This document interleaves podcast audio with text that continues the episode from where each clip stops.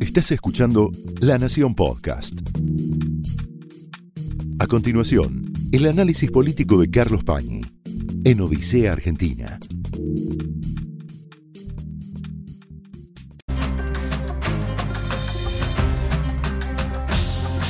Muy buenas noches. Bienvenidos a Odisea. Estamos hablando desde hace tiempo, porque es un problema central para la vida pública de la Argentina y de muchos otros países, de un drama, de un inconveniente importante de primera magnitud, que es el desencanto político, el descreimiento de los ciudadanos respecto de la calidad del sistema democrático y de las prestaciones del sistema en general. Ese desencanto ya no se reduce a gente que está en contra de un grupo político, antikirchneristas, antimacristas. Empieza a haber manifestaciones anti el sistema en general. Esto lo vemos, lo hemos visto en Brasil. Vamos a hablar después de Brasil, porque están ocurriendo novedades importantes allí. Lo hemos visto en Chile, en Perú. Algo de eso hay en las elecciones que acaban de terminar en Francia, en Estados Unidos. Quiero invitarlos a ver una encuesta que refleja este problema acá en la Argentina. Es una encuesta que realiza la Universidad de San Andrés. Estudia niveles de satisfacción política. En este caso, analiza la imagen de las principales organizaciones, actores y sectores. Quiero empezar por el final. Hoy vamos a hablar con Luis Juez, que está en el centro del, del, huracán que se armó por lo del Consejo de la Magistratura. Esto es la imagen negativa, la última barra. 59% los jueces en el fondo del mar. Imagen muy buena, 5%, algo buena, 7%. El kirchnerismo, 67% negativa. El Fondo Monetario 41%, positiva 14%, 4 de muy buena, 10 de buena, de algo buena. ¿Quiénes son los que tienen mejor imagen? Los científicos. Solo 4% negativa, 38% de muy buena, 37% de algo buena. Las pymes, muy baja imagen negativa, con todo lo que representa el concepto de pyme, que no es solamente la cuestión de la empresa, es la cuestión del trabajo, de la producción. 26% muy buena, 39% algo buena. El campo, muy poca imagen negativa, 14%, 19% muy buena, 34% buena. Fíjense esto, esto es muy interesante. Empieza a aparecer como una especie de reivindicación de organizaciones que la gente tiene asociada con el orden la gendarmería, las Fuerzas Armadas. Los periodistas ahí estamos, 5% muy buena, 32% buena, 24% negativa. Los medios de comunicación, 27%. No está tan mal el movimiento feminista, que tiene muy buena 14, pero tiene 45, acá hay una polarización de muy mala. No es lo mismo Gendarmería y Fuerzas Armadas que Policía, por lo visto, que tiene 31% de muy mala, 27% de buena y solo 3% de muy buena. Los radicales en el medio de la tabla, 27% muy mala, 5% muy buena, 24% ahí. Organizaciones de derechos humanos, también una polarización, crece la muy buena crece también la muy mala. La iglesia, solo 3% de muy buena, 24% de buena, 34% de muy mala. El PRO tiene imagen más negativa que el radicalismo y la misma imagen muy positiva y la misma de buena. Y ahora el último dato que quiero dar, se puede seguir mirando esto, llama la atención los movimientos sociales que tienen una imagen muy mala, de 43%, el Congreso, 42% muy mala, solo 2% de muy buena. De muy buena es casi, están tan escasos de, de consideración como los jueces, los diputados y senadores, 14% buena. Parecido a los sindicatos el fenómeno del Congreso. Las corporaciones políticas parecen estar bajo la lupa o en tela de juicio. ¿Y eso en qué se refleja? Se refleja en una radicalización. ¿Qué quiere decir una radicalización? Que empiezan a predominar figuras, corrientes, discursos que se ponen en contra de todo. Por la izquierda, el lunes pasado estuvimos con alguien del trotskismo que nos aclaraba, nosotros somos antisistema, estamos en contra no de este gobierno, no del otro, del capitalismo, ni siquiera de un sistema de gobierno. Estamos en, en contra de un sistema económico, de una forma de organización de la sociedad. Y del otro lado, por el lado de la derecha, hay un fenómeno que no dice voy en contra del sistema, se cuida de decirlo, aclara que está a favor del sistema, pero va en contra de una casta. ¿Casta qué es? Es esto. Casta es el kirchnerismo, los jueces, el Congreso, los sindicatos, el peronismo, los radicales, el PRO. Esa es mi ley. ¿Qué crece? Crece sin estructura. Crece con un discurso de agitación contra el status quo. En parte porque mucha gente adhiere a un planteo antiestado, que es lo que pasa siempre cuando hay alta inflación. Y sobre todo cuando se presume que esa alta inflación tiene que ver con el exceso de gasto público y con la forma espuria de financiar ese gasto público. Pero hay más que eso en mi ley. Muy probablemente hay mucha gente que adhiere a mi ley, sobre todo jóvenes, porque lo ven enojado y ven que en ese enojo está su enojo. Está creciendo el trotskismo relativamente, está creciendo en todo el país mi ley. ¿Qué quiere decir esto? Que el centro se achica, como vimos en las elecciones del año pasado, donde el Frente de Todos perdió 4 millones de votos y Juntos por el Cambio también perdió. No tanto, perdió alrededor de un millón de votos, comparado con el 2019. ¿A dónde van esos votos? Bueno, a estas expresiones y también al voto en blanco y también a la abstención. Es un problema de adhesión, de confianza de la gente en el sistema político y en la democracia. Ahora, esa pérdida que tiene el centro, el drenaje de votos y de adhesiones y de confianza que tienen las dos coaliciones principales, digamos, la que rodea al gobierno, el Frente de Todos, y la de Juntos por el Cambio, no es una pérdida homogénea. Pierden más, con toda lógica, los que expresan los extremos de esas coaliciones. Entonces,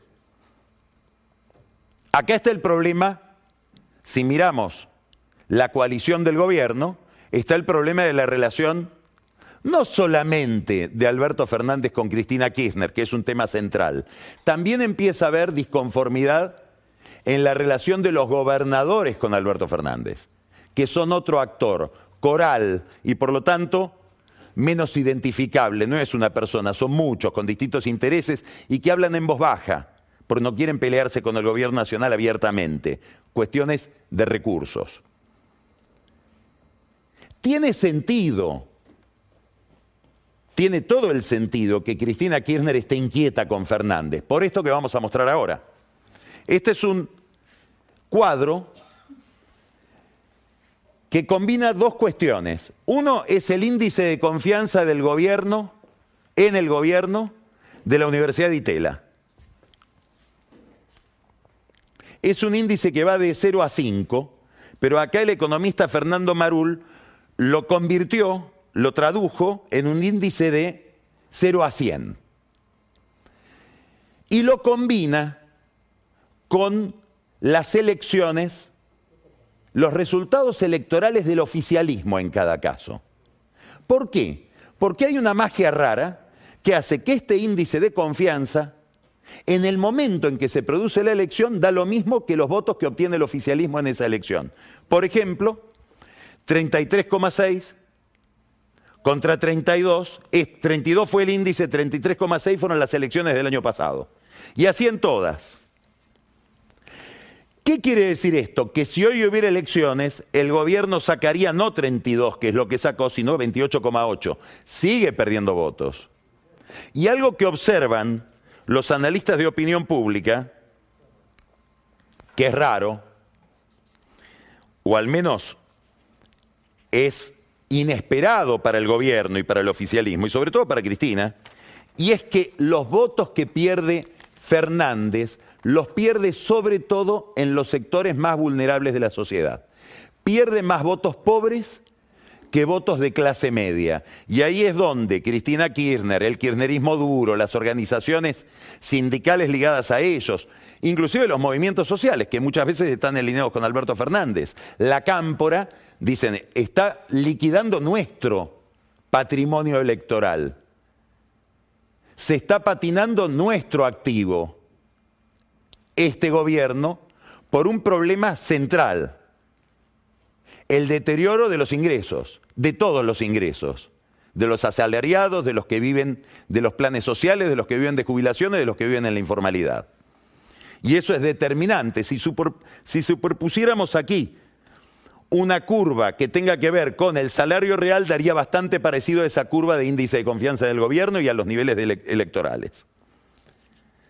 Entonces esto es lo que produce una quiebra. Y esa quiebra tuvo una expresión ahora en el Senado. Ya el oficialismo tiene dos bloques.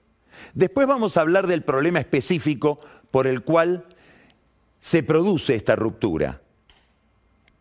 Lo que era el bloque de frente de todos ya no, no existe más.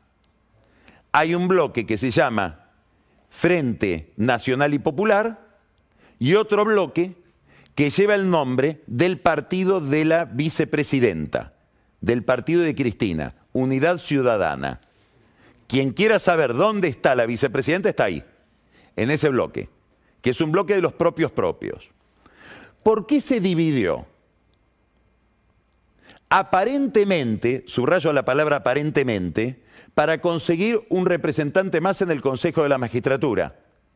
Cargo que le correspondía, según la organización de los bloques, que regía hasta el viernes a la noche en que tenía que resolverse esta representación, a Luis Juez, que pertenece a un bloque que se llama Profederal. Y es la segunda minoría, o lo era. Ahora, dividieron el bloque mayoritario y generaron una segunda minoría que es este bloque Unidad Ciudadana para que vaya el senador Doñate. Ahora, la pregunta, por eso digo aparentemente, divide el bloque para obtener un consejero. Ahora voy a hacer una pregunta un poco más retorcida o mal pensada. ¿O quiso un consejero para poder dividir el bloque? ¿Qué le interesaba más a Cristina? ¿Tener un consejero más? Muy probablemente. Después se lo vamos a preguntar a juez.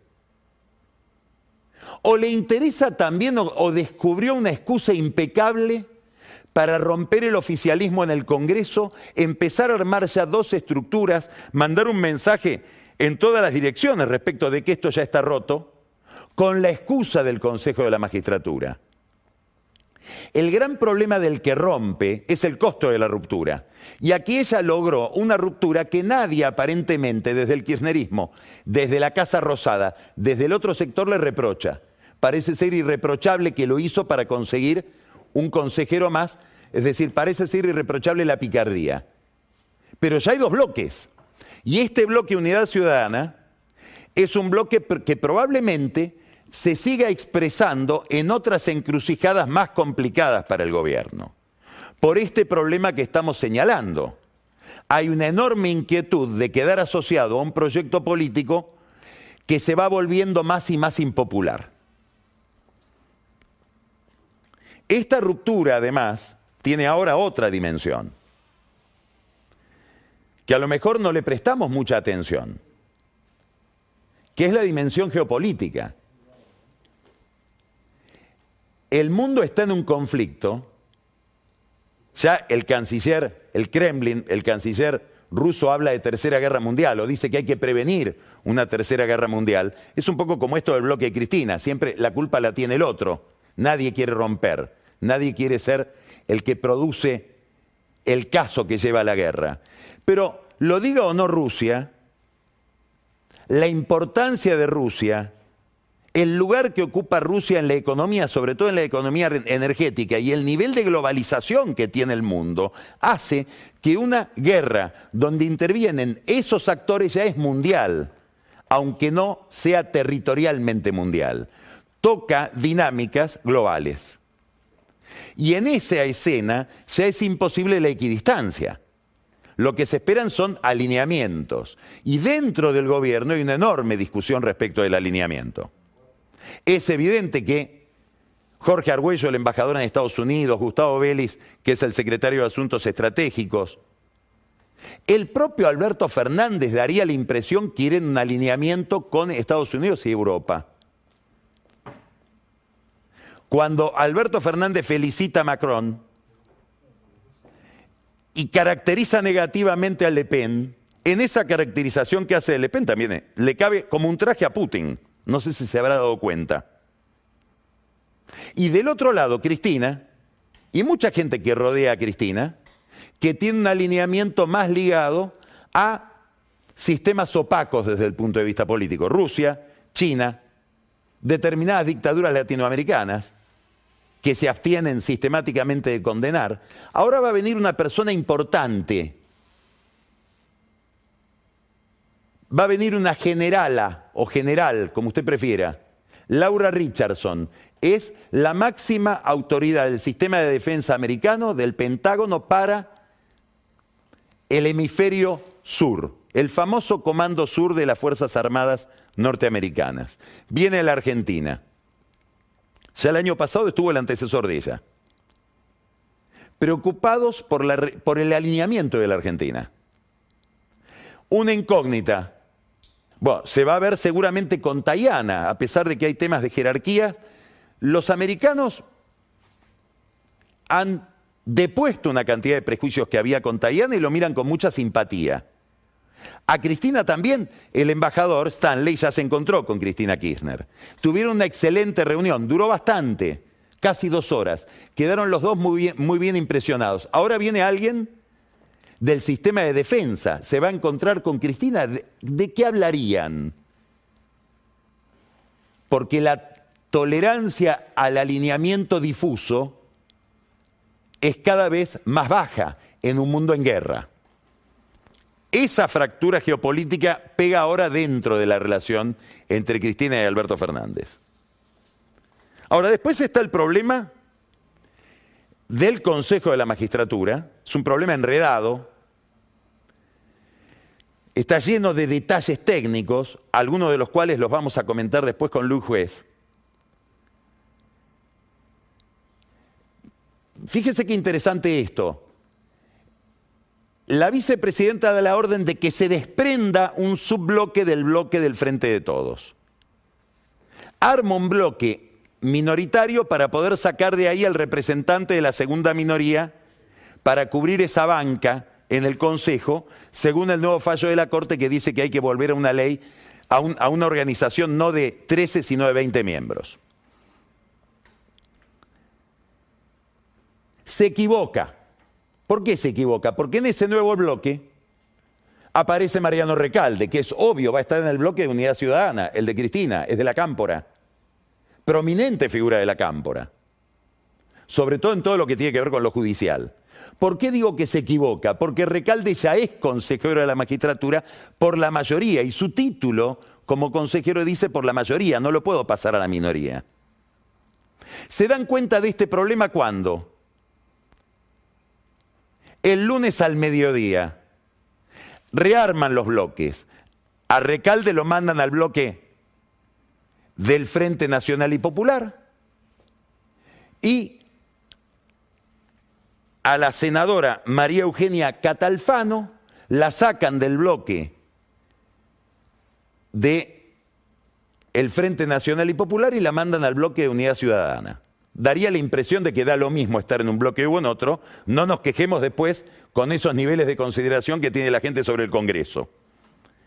¿Qué es lo interesante? Mire esto, mire la carta, las notas que le mandan los bloques a la presidenta del Senado explicando las composiciones. Esta es la nueva composición del bloque Frente Nacional y Popular, donde ahora sí lo tenemos a recalde.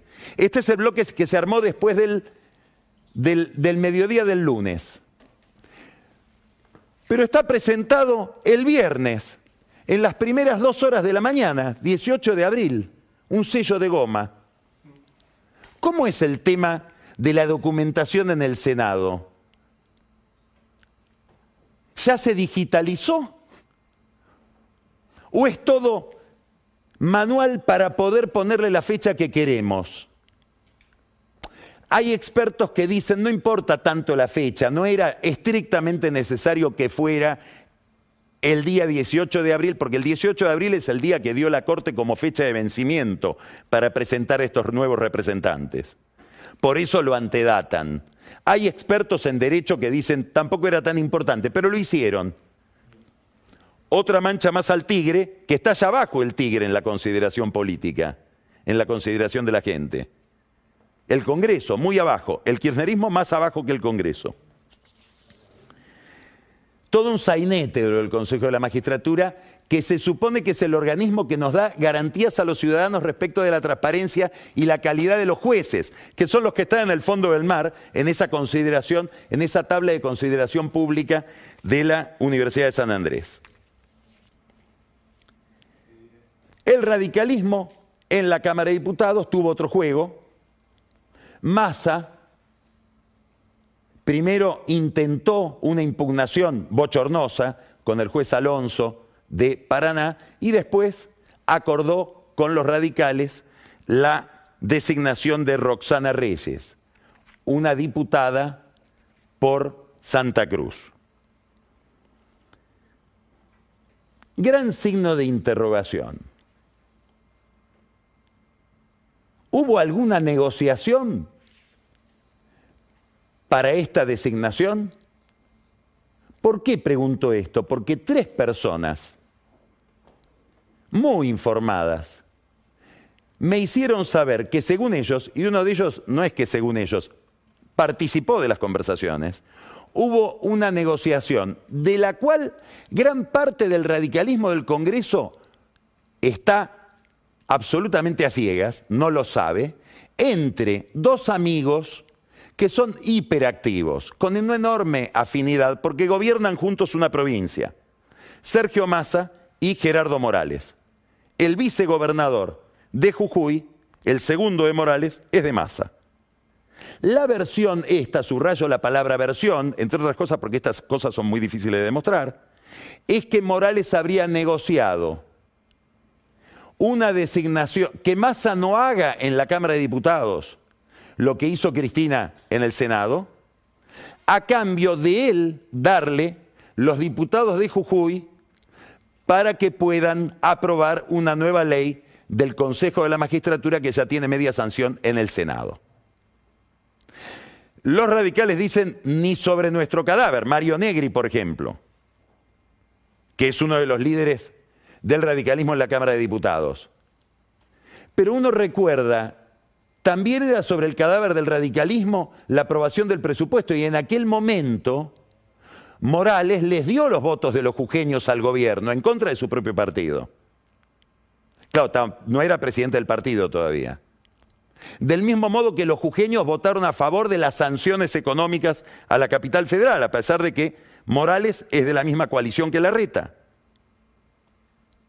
También esta versión dice que Morales habría arreglado la anulación de un concurso que perjudica a su candidato como juez para el juzgado federal con competencia electoral, importantísimo de Jujuy. Y sin embargo, sería un arreglo innecesario, porque ahí sí hay un consenso extraordinario dentro del Consejo y fuera del Consejo de que ese concurso es inválido, que no tendría que arreglar nada para poder invalidarlo porque está invalidado por razones objetivas. Signo de interrogación importante, ¿por qué? Porque ahora habrá que mirar qué nivel de veracidad tiene esto y lo vamos a saber cuando se trate o cuando el gobierno intente, y Massa intente, tratar la ley del Consejo de la Magistratura en la Cámara de Diputados. Vamos a ver después qué opina sobre estas versiones y estas especulaciones Luis Juez. ¿Qué importa de esto? Volver al comienzo. Se hunde el centro y entre otras cosas el centro se hunde porque empieza a haber desconfianza entre los distintos actores que constituyen el centro, y en la medida en que se agravian, se hacen trampa, cambian las reglas de juego en el camino, se interrumpe el diálogo y por supuesto cualquier forma de cooperación. Esa ruptura con el otro puede tener niveles delirantes, y ahora voy a mencionar uno.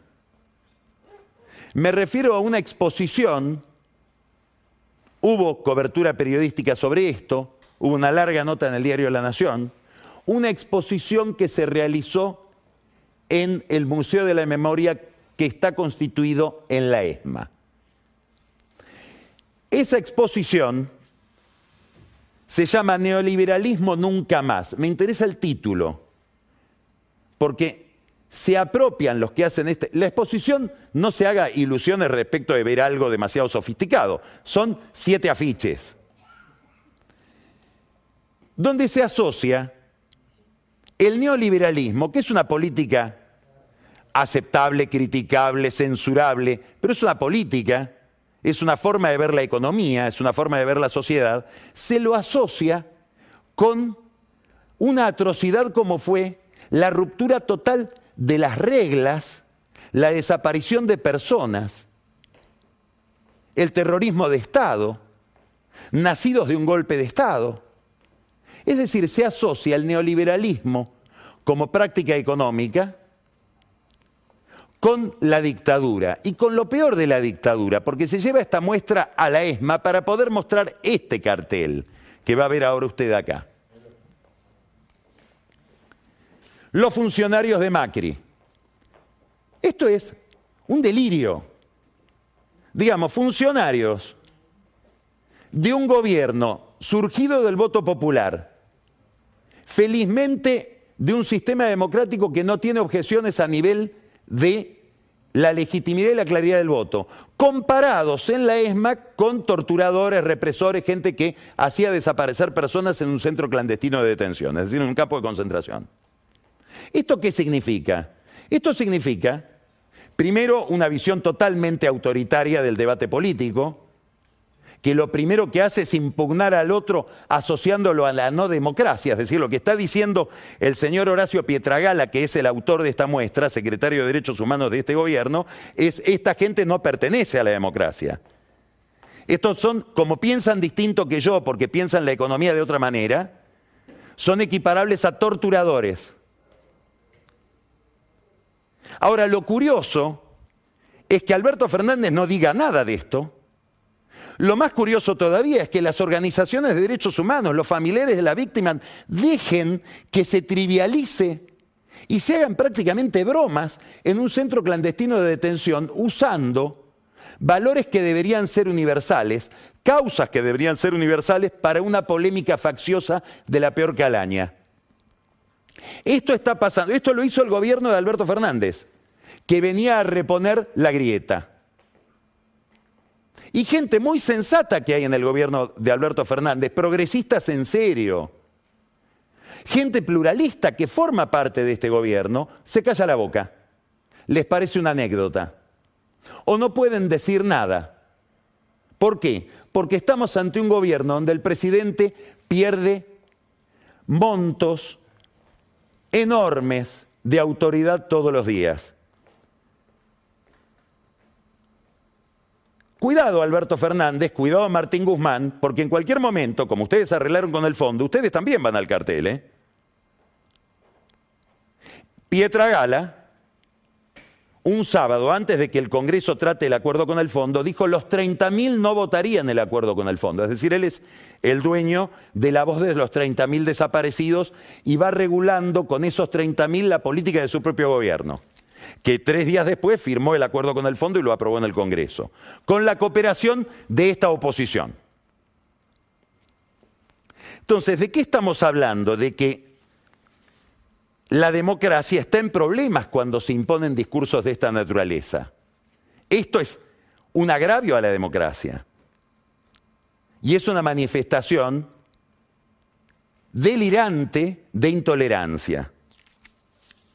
¿Por qué digo que Fernández tiene que quedarse callado? Porque probablemente no pueda decir nada frente a gente que está alineada con Cristina Kirchner. Como tuvo que invitarlo a Federico Basualdo, a la inauguración del gasoducto Néstor Kirchner para mortificación de Guzmán. Basualdo es el funcionario de la Cámpora que le sigue diciendo al presidente, yo el aumento de la tarifa eléctrica no lo, no lo firmo si es por encima del 20%. Y el presidente tiene que buscar a alguien que lo firme, pero no lo puede echar a Basualdo. Dicho sea de paso, cuando fueron a inaugurar en Vaca Muerta el gasoducto Kirchner, el presidente recibió a la conducción de una organización mapuche que le dijo, para pasar por acá tienen que pedirnos autorización a nosotros, si no, no hay gasoducto, basados en una ley de preservación de los pueblos originarios. ¿Qué es lo que se sospecha desde hace mucho en Neuquén? Y no estamos hablando de mapuches violentos, no estamos hablando de mapuches que reivindican movimientos de secesión. No, estamos hablando de mapuches pacíficos que serían instrumentados por políticos de Neuquén y sindicalistas de Neuquén vinculados al movimiento popular neuquino para extorsionar a las empresas. Y ahora extorsionan al gobierno nacional que va en nombre de IPF. Seguimos hablando de la pérdida de autoridad. Que afecta sobre todo, como lo que dije de Basualdo, a Guzmán que ya no sabemos cómo se sostiene como ministro.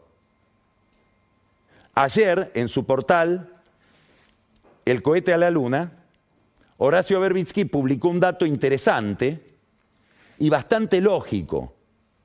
A Guzmán hoy lo sostiene el Fondo Monetario Internacional, que le hizo saber al presidente, a través de la secretaria general de la CEPAL, la mexicana Alicia Bárcena, que a Cristalina Georgieva y a su equipo no le gustaría verlo reemplazado. Esto, por supuesto, le suma antipatía a Guzmán delante del kirchnerismo, porque ahora ya ni sería el ministro de Fernández, sería el ministro del Fondo Monetario Internacional.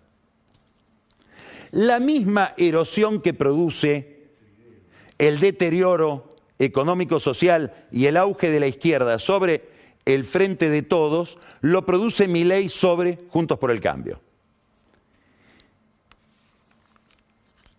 Inquieta el fenómeno del Milei ahí porque, como me dijo una experta en opinión pública este fin de semana, cuando dice, ¿quién vota a Milei? Centralmente me dijo, hijos de macristas.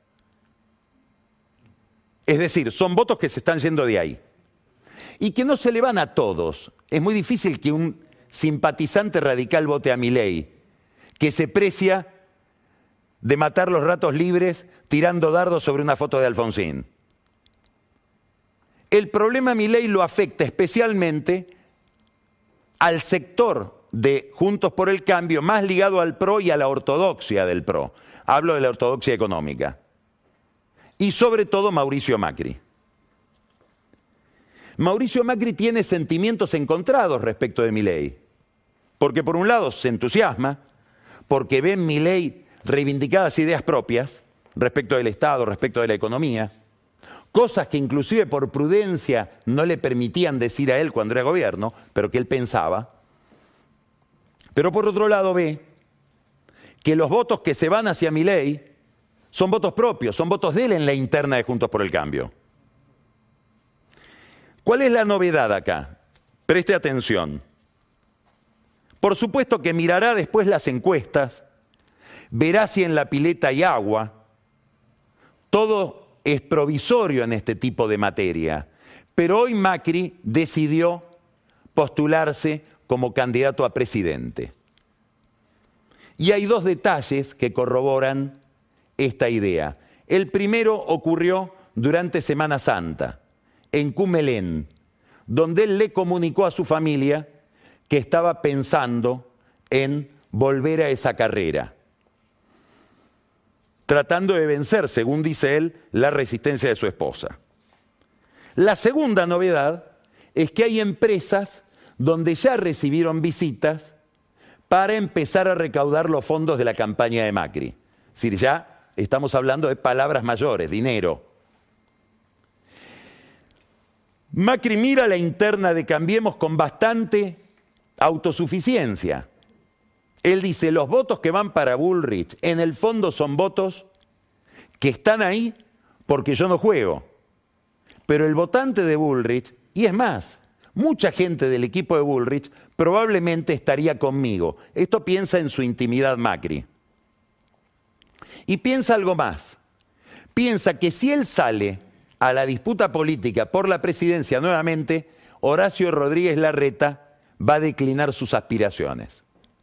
Larreta a todo el mundo le dice hay cero chance de que yo no compita para la presidencia. Es decir, que lo que tenemos con los datos que conocemos hoy a la noche es que ya hay dentro del PRO una interna entre Larreta y Macri y habrá que ver qué dice Patricia Bullrich de estas novedades.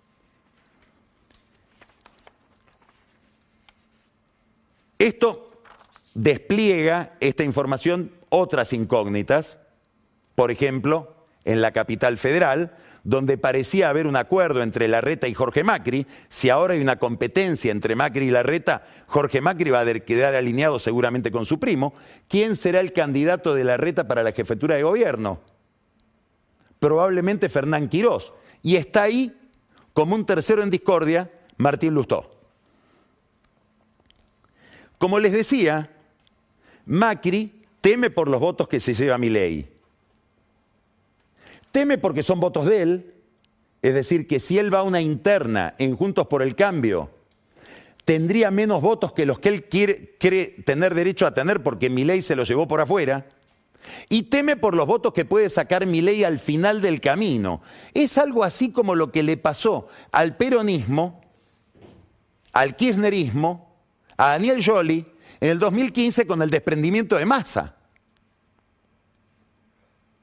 benefició enormemente a Macri la separación de Massa que le sacaba votos a Yoli. Por eso Durán Barba decía, no nos juntemos con Massa, que corra separado que le hace daño al otro. Lo mismo estaría pasando hoy con Milei y Juntos por el Cambio, pero sobre todo el PRO y sobre todo Macri. Por eso en las últimas tres semanas, Macri habría tenido ya tres Zooms con Milei tratando de incorporarlo a Juntos por el Cambio. Ahí encienden luces de alarma los radicales, por aquello de los dardos contra la foto de Alfonsín, y Elisa Carrió, que dicen, si entra mi ley nos vamos nosotros. Vuelvo al comienzo. El riesgo de la democracia argentina hoy es el desencanto popular, que lleva a la radicalización. Y la radicalización lleva a otro fenómeno muy inquietante, que afecta a la gobernabilidad. Lo vemos en Perú, lo vemos en Chile. Es la fragmentación. Cada grupo tiene dificultades enormes para obtener un consenso que suponga superar el 25 o el 30% de los votos. Es lo contrario de lo que está pasando en Brasil, donde hubo una novedad importantísima Luis Ignacio Lula da Silva armó una fórmula con Geraldo Alckmin, que es un hombre que procede del PSDB, procede del partido de Cardoso. Es una jugada inteligentísima de Lula y muy prudente de Lula en términos de preservación del sistema.